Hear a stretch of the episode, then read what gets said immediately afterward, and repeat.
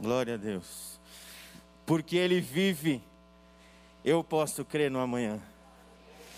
Porque Ele posso crer no amanhã.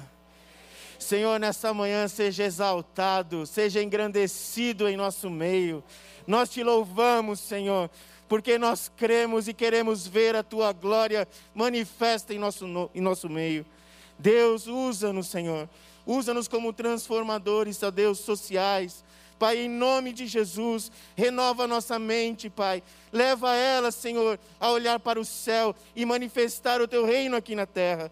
Senhor, em nome de Jesus, seja engrandecido ainda mais nessa manhã. Em nome de Jesus. Amém. Amém.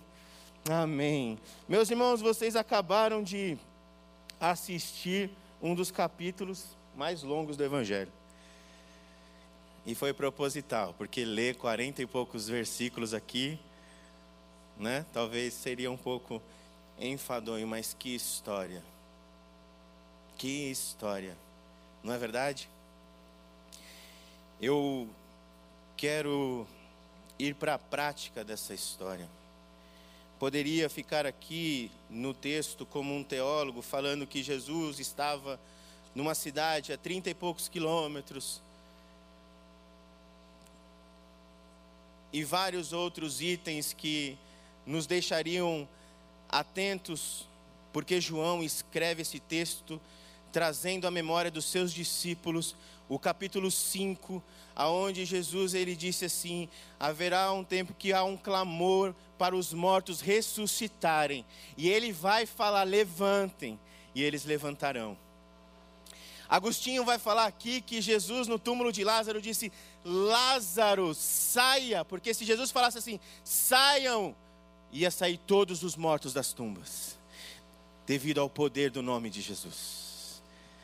Glória a Deus por isso. Meus irmãos, nós estamos vivendo um momento muito difícil. E é sobre isso que eu quero falar nessa manhã. É sobre esse texto que, se nós formos perceber pelo vídeo, vários títulos da Bíblia, músicas e várias questões são colocados a ressurreição de Lázaro. Mas durante quarenta e poucos versículos, só se dedica dois versículos à ressurreição de Lázaro. E a pergunta que fica é: qual é o tema central então? O tema central é justamente esse: você crê? Vou perguntar de novo. Você crê? Então verás a glória de Deus. Se você crê, verás a glória de Deus. A linha condutora desse texto é a fé. E é sobre ela que eu quero falar nessa manhã. Como está o seu coração? diante de tudo que se tem vivido. Como está a sua fé? Como está o seu caminhar cristão? Como está essa corrida, como diz o apóstolo Paulo? É essa a reflexão que tem que ser feita nesse texto. Porque quando eu olho Jesus parado numa cidade a trinta e poucos quilômetros, recebendo a notícia de que seu amigo está enfermo. E ele diz assim: Eu sei, mas fica tranquilo, essa enfermidade não é para a morte, é para que o nome do filho seja conhecido, a glória de Deus seja manifesta. Mas é verdade, irmãos, que a dúvida, ela parece uma nuvem que às vezes deixa a gente cego, entorpecidos. Nós sabemos da verdade, conhecemos a verdade. Mas a dúvida, quando gruda no nosso coração, faz a gente ficar com os nossos joelhos bambos, as nossas mãos fracas. E Jesus queria ensinar algo para os seus discípulos, algo para aqueles que o seguiam. Porque se você for ler o texto de João, logo em, logo em seguida começa os textos do servo sofredor. Ele sabia o que viria pela frente e seria necessário os seus discípulos terem uma fé inabalável. Por isso a pergunta é: você crê? Porque estamos vivendo momentos difíceis. E se não olharmos esse momento difícil que nós estamos vivendo como uma oportunidade de colocar a nossa fé em prática, nós vamos esmorecer, nós vamos enfraquecer. Por isso o texto dedica diversos versículos a ensinar os seus discípulos a andar pela fé, a olhar a Jesus como eu sou. Mais uma vez em seu texto ele diz: Eu sou, e não tem como lembrar Moisés, mas eu vou falar em nome de quem? Eu vou lá falar para quem? Como? E Deus diz assim: Diz o que eu sou te enviou. E vemos o texto de João durante o seu evangelho revelando Jesus como eu sou diversas vezes. Eu sou o bom pastor. Eu sou a videira verdadeira. Eu sou a estrela da manhã. Eu sou a água da vida. Eu sou o pão da vida. E aqui ele diz: Eu sou a ressurreição e a vida. Quem crer em mim jamais morrerá, este viverá. Glória a Deus por isso. Louvado seja o nome do Senhor. Mas irmãos, revelando uma conversa que eu tive, eu pedi autorização dele para o meu pai. O meu pai perdeu a sua esposa em junho do ano passado pela Covid. O meu pai ele foi criado pelo meu avô, que já não está mais conosco, mas a minha avó, para vocês terem ideia, é mais de 50 anos membro da Batista da Vila Zate. O meu avô juntava os seus filhos para poder cada um falar um versículo decorado, ou seja, cresceram no berço, conheceram a palavra, tiveram as suas dificuldades pela vida, mas estão firmes no Senhor. Mas quando ele encarou a morte, veio as dúvidas, vieram os questionamentos, vários, diversos. Por isso, essa mensagem nessa manhã: fortalecer a nossa fé. Eu peguei o meu pai porque eu vi que um dia a sua dúvida era sincera. E eu falei, pai, nós precisamos ler a Bíblia juntos. Precisamos estudar juntos o texto. Nos dedicamos duas horas, eu e ele. Que tempo precioso eu tive com meu pai. E eu falei, pai, ela estava no Senhor. E a palavra nos garante que viva ela está. Aquieta a tua alma Coloca o teu coração no prumo. Confia no Senhor.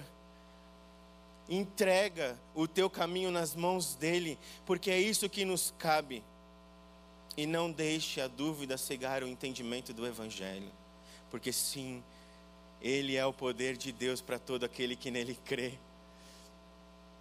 Essa conversa trouxe algo ao meu coração muito forte, irmãos, porque em 2018 e 2019 eu fiz, não sei o número, mas alguns cultos fúnebres da minha família e de amigos. E eu não imaginava o que iria acontecer em 2020. Eu não tinha ideia do que ia acontecer. E eu percebi que quando eu olho para o histórico, eu vejo que Deus estava me preparando para algo que eu nunca imaginei na minha vida. Até culto de criança nós fizemos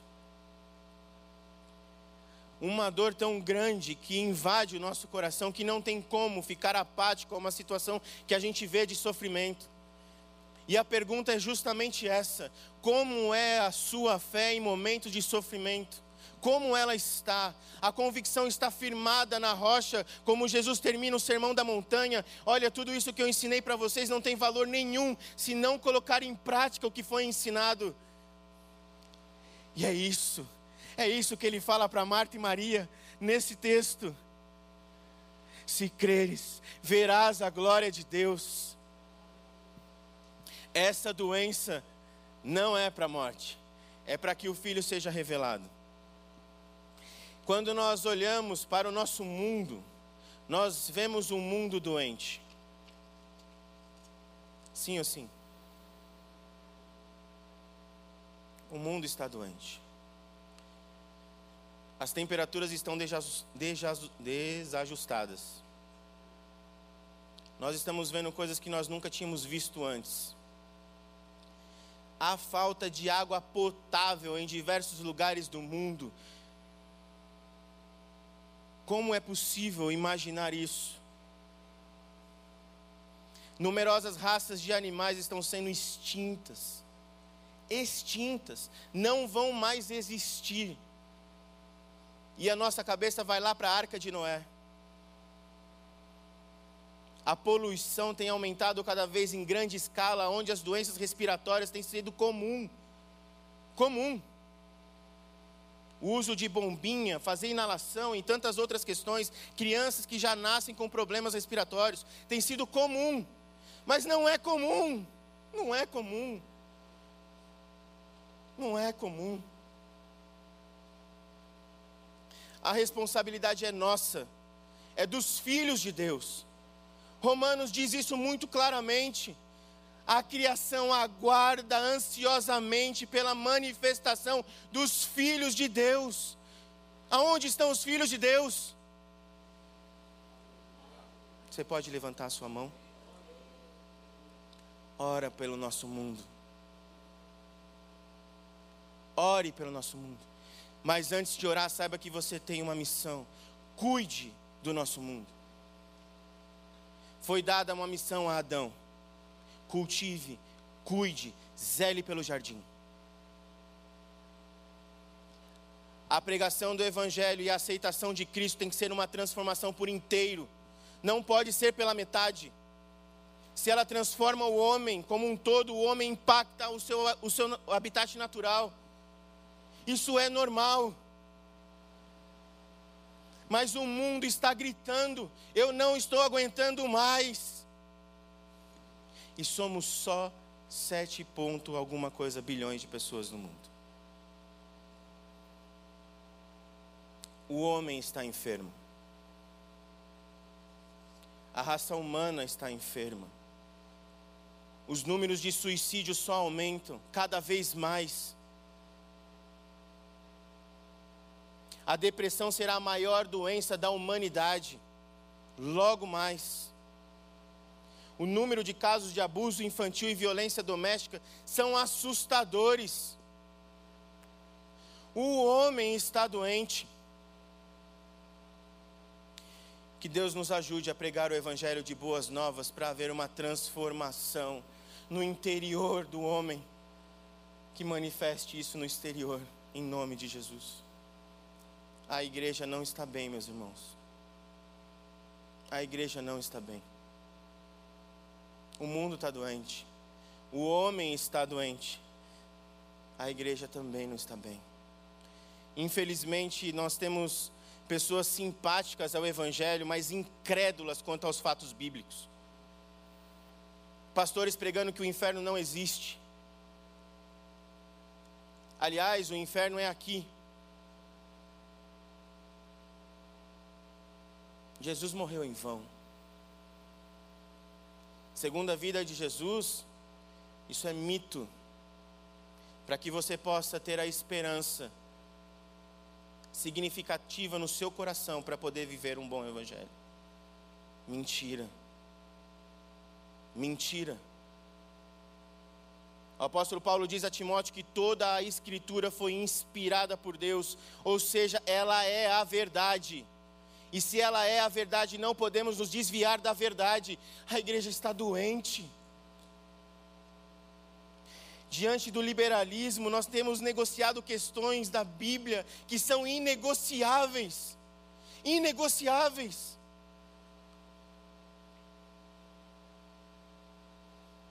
E é inegociável porque Deus amou a humanidade de tal maneira que se entregou por ela, a fim que de todo aquele que nele crê não pereça, mas tenha vida eterna. Qualquer coisa fora disso é negligenciar a morte de Cristo. E não podemos fazer isso. O nosso Mestre vive, e por isso eu creio no amanhã. É por isso que eu acredito. Como anda a sua fé em meio às dificuldades que nós temos vivido hoje? Analise o seu coração. Pense a respeito disso nesse momento. Porque não está nada bom. Não está nada bom. Jesus ele pega a situação de Lázaro para dar um ensino àqueles que o seguia, porque ele sabia o que viria pela frente. E eu quero ler um pouco para vocês o que o Timóteo falou, o que Paulo falou a Timóteo no capítulo 3 da segunda carta. Sabe, porém, isso, que nos últimos dias sobrevirão tempos trabalhosos, porque haverá homens amantes de si mesmos, avarentos, presunçosos, soberbos, blasfemos, desobedientes a pais e mães, ingratos, profanos, sem afeto natural, irreconciliáveis, caluniadores, incontinentes, cruéis, sem amor para com os bons, traidores, obstinados, orgulhosos, mais amigos dos deleites do que amigos de Deus, tendo aparência de piedade, mas negando a eficácia dela. Timóteo, afaste-se deles.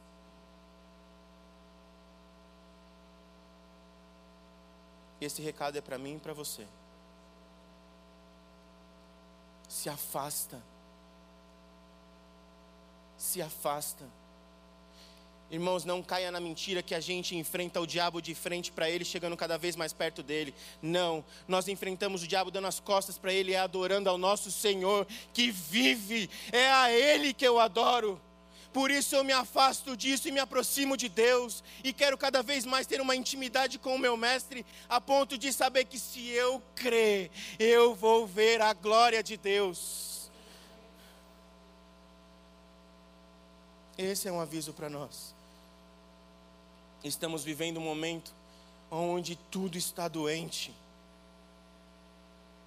E como tem estado a nossa fé diante de tudo isso? Ou temos sido um dos murmuradores, que não consegue entender que tudo está patente e nu aos olhos de Deus, seguro na palma das tuas mãos, o controle do mundo inteiro está nas mãos dele.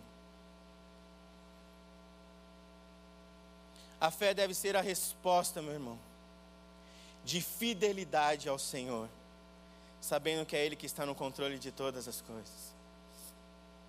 É interessante no texto no versículo 7 e 8. Depois disse a seus discípulos: Vamos, presta atenção, vamos voltar para a Judéia. Os discípulos se opuseram, dizendo: Rabi, apenas alguns dias atrás o povo da Judéia tentou apedrejá-lo. Ainda assim, o Senhor vai voltar para lá? Tipo, vamos não. Se você quiser vai. Mas você tem certeza que você vai?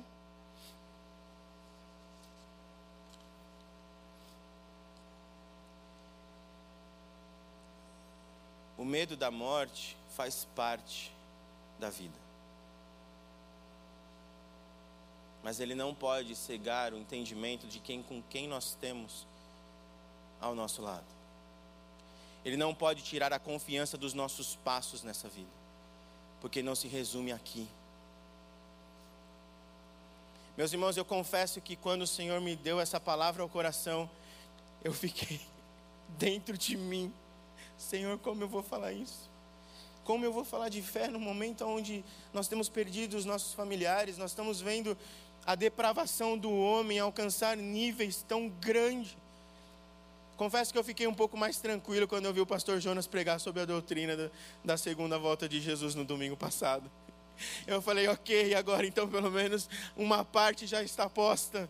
Por isso, Senhor, me faça, Deus, ser um instrumento nas tuas mãos, para que o nosso entendimento venha, Pai, para solidificar a nossa fé em Ti, porque o controle de tudo está nas tuas mãos, não está na nossa, é o Senhor, ó Deus, que nos deu a vida, por isso nos ajuda a viver uma vida íntima contigo. E não é uma tarefa fácil, não é fácil. Não é fácil. O que é a fé? Aí vamos para Hebreus 11, 1. É o firme fundamento das coisas que se esperam. Né? É simples falar. Aqui os discípulos também fizeram isso. E o mais interessante, Tomé tomou a frente. Vamos juntos sim morrer com o Senhor lá. Mas quem disse que ele ia morrer? Obediência, fidelidade, sem fé.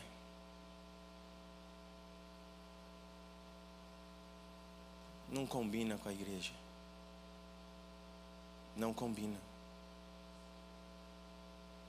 E fé sem fidelidade também não combina com a igreja.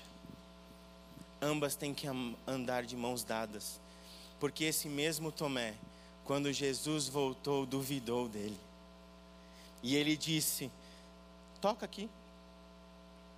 Toca e veja se sou eu mesmo. João 20 e 27. E a mensagem de Jesus foi essa: Não sejas incrédulo, seja crente. Creia. Essa, esse é o fio condutor de João 11, aonde nós vemos a ressurreição de Lázaro. O fio condutor dos versículos é a fé. Jesus trabalhando o tempo todo na fé. Meus irmãos, esse texto dão diversas pregações, diversos sermões, diversas reflexões. Nós poderíamos questionar aqui como os próprios discípulos questionaram, mas se ele está enfermo, por que o Senhor vai para lá? Por que Jesus demorou quatro dias? Se ele era amigo de Lázaro, se Jesus já sabia que Lázaro estava naquela situação, por que não foi curar antes? Nós deveríamos mergulhar nesse texto, mas ele não vai deixar de pegar o princípio do texto e falar assim: é a fé. A nossa fé em momento de tribulação, como ela anda, como ela está, e ela deve estar firmada na rocha ela deve estar firmada na rocha. Vasculhe o seu coração. E pergunta como tem sido a sua vida nesse momento. Pergunta se não tem sido só por obediência, mas incrédulo.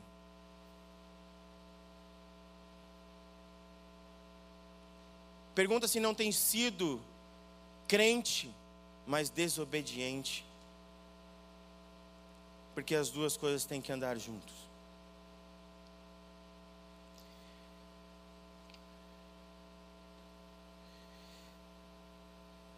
É natural que o medo da ameaça de morte, da falta de alimento, a tristeza, a angústia de ver o sofrimento, traga as dúvidas aos nossos corações. É natural. Mas a dúvida deve nos aproximar mais de Jesus e não nos afastar dele. E aqui é muito interessante, porque quando Jesus falou assim: Bom eu não ter estado lá, porque agora vocês crerão de fato quem eu sou. Que tremendo isso! Que maravilhoso isso! Bom eu não estar presente neste momento que vocês estão vendo uma pandemia varrer o mundo, dobrar o sistema capitalista diante de tudo que foi construído, para que vocês não dêem valor ao material, ao existencialismo, mas que vocês deem valor a mim, porque sou eu a ressurreição e a vida, ninguém pode me comprar. Tremendo, bom eu não estar aí com vocês, porque vocês crerão de fato quem eu sou. E nós temos visto em vários testemunhos: o Senhor trouxe a vida àquela pessoa, o Senhor resgatou aquela criança, o Senhor tirou do pecado aquele ser. Várias manifestações para nós sabermos que Ele de fato está entre nós, porque foi assim que Ele disse: E estarei convosco todos os dias, dia após dia, até a consumação dos séculos. Então, se a pergunta fosse como a minha fé tem que se comportar diante de grande aflição, eu diria que a fé ela deve revelar a glória do Filho do Homem, no cuidado da natureza, no cuidado do próximo e no cuidado da igreja.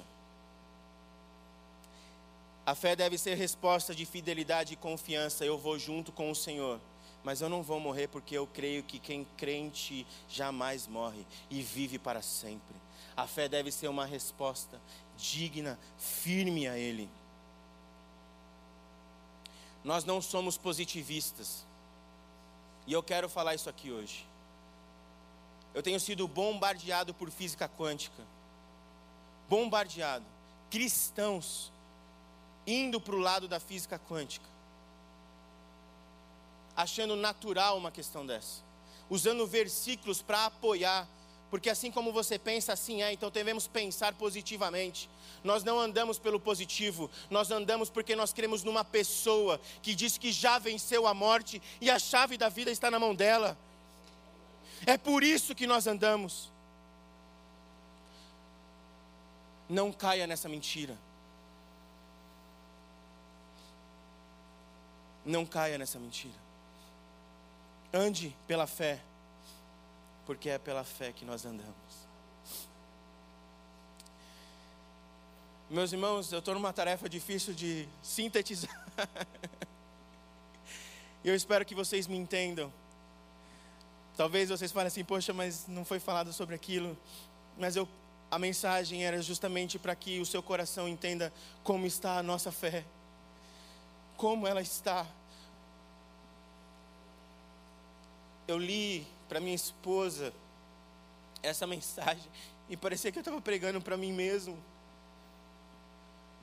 falando, Paulo, torna ela inabalável, porque você ainda vai ver coisas terríveis, pessoas elevando pessoas como salvadores da pátria, colocando em meu lugar, colocando a sua esperança da, da salvação da nação, aonde a nação tem que se curvar é a mim, porque eu sou o salvador da nação.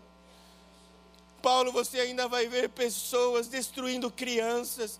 Por isso confie em mim, crê em mim, sofre junto comigo. Porque é isso que o profeta diz, irmãos. Ele chama o sacerdote e os ministros para chorar pela nação, por justiça social.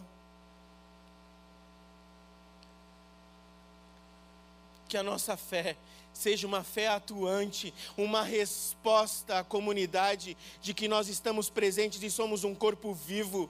Por isso, quem levantar a mão pedindo ajuda, ajude-o. Revele o Senhor através da sua vida, que seja esse o evangelismo que saia de você. Aproveite a oportunidade que nós estamos vivendo de fazer o nome do Senhor engrandecido, porque esta enfermidade não é para a morte, é para que o nome dele seja glorificado. É para isso. E vamos glorificar o nome de Jesus.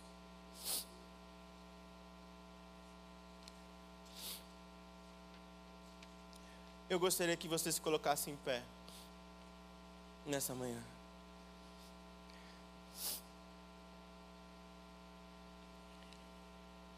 Eu não sei se o louvor está próximo, mas se o louvor estiver presente também poderia subir.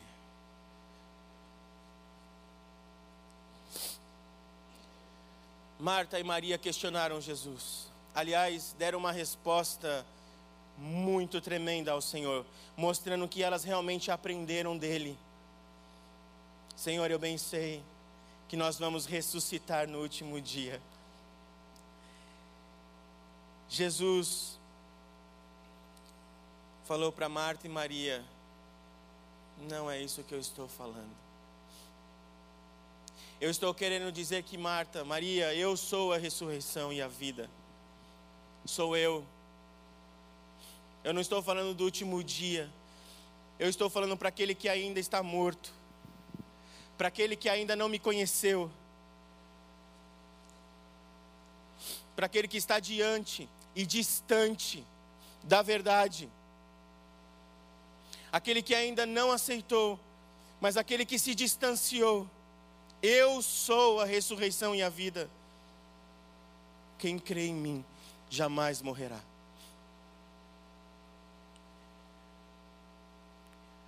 O apóstolo João, com muita sabedoria, fez uma distinção entre a morte de Lázaro e a morte de Jesus porque todos sabiam que o último inimigo a ser vencido era a morte. Lázaro não venceu a morte, porque Lázaro morreu pela segunda vez. Só um, só um venceu a morte. Você pode glorificar o nome dele, só um venceu a morte. Só um venceu a morte. E João ele mostra isso para a gente. Se a gente faz um paralelo com João 20, Lázaro saiu apenas depois de alguns homens tirarem a pedra da tumba, enquanto Jesus não necessitou de que ninguém tirasse a pedra, porque ele é Deus. Lázaro saiu amarrado em suas vestes tumulares, ao passo que Jesus passou através das vestes no corpo glorificado. Lázaro voltou ao convívio terreno, mas Jesus voltou à destra do Pai, sentado no trono, porque Ele é Rei dos Reis, Senhor dos Senhores, e quem crer nele jamais morrerá e terá vida eterna. Aleluia! Glória a Deus! Glória a Deus! Glória a Deus! Você pode fechar os seus olhos nesta manhã.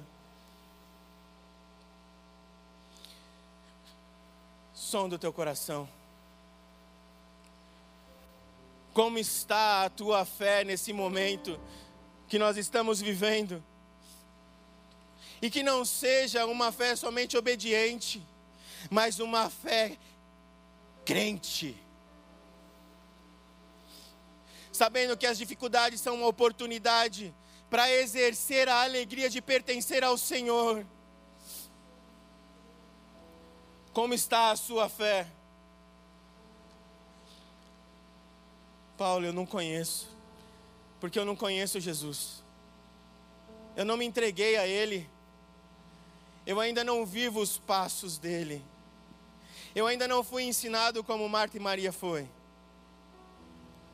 Se você não entregou a sua vida a Jesus, o Senhor está falando para você: essa enfermidade não é para a morte. Creia. Creia no Mestre, porque é Ele que te chama.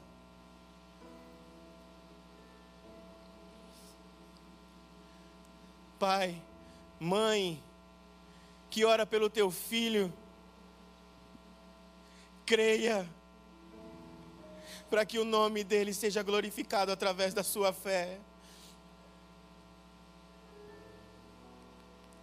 Você que luta contra os vícios, creia, porque é Ele o libertador, é Ele o resgatador das nossas almas.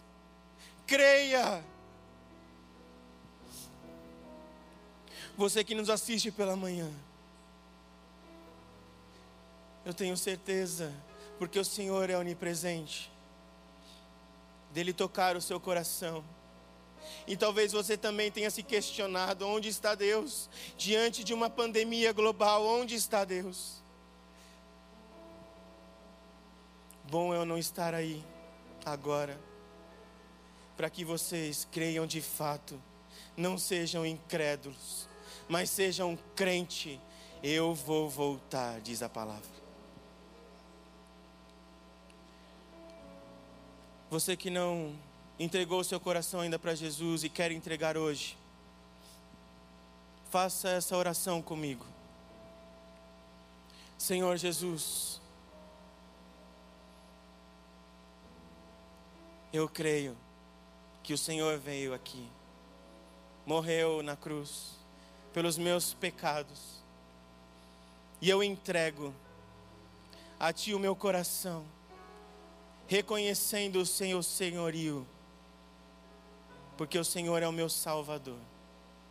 Escreve o meu nome no livro da vida, porque eu creio em Ti, em nome de Jesus.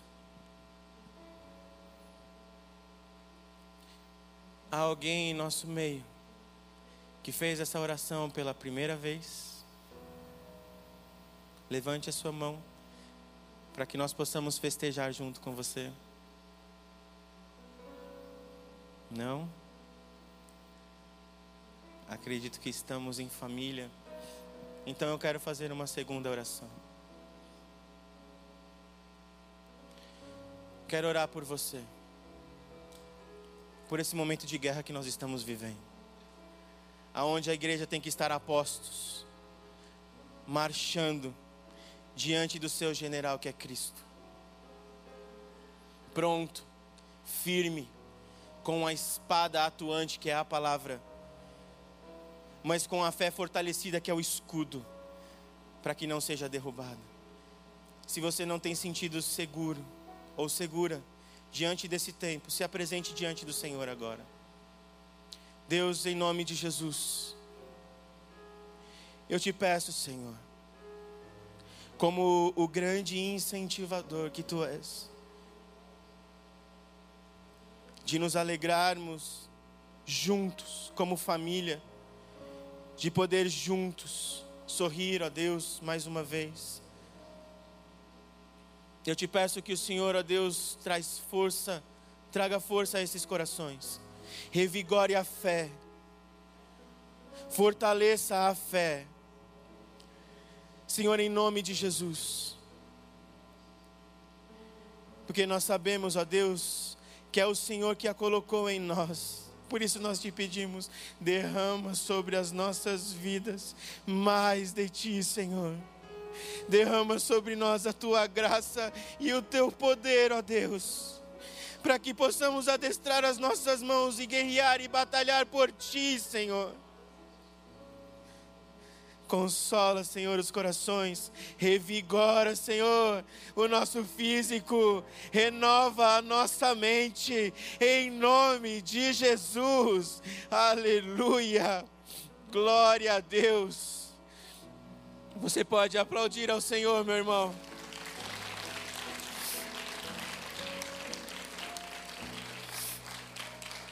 Glória a Deus. Que culto maravilhoso ao Senhor. Você pode se assentar.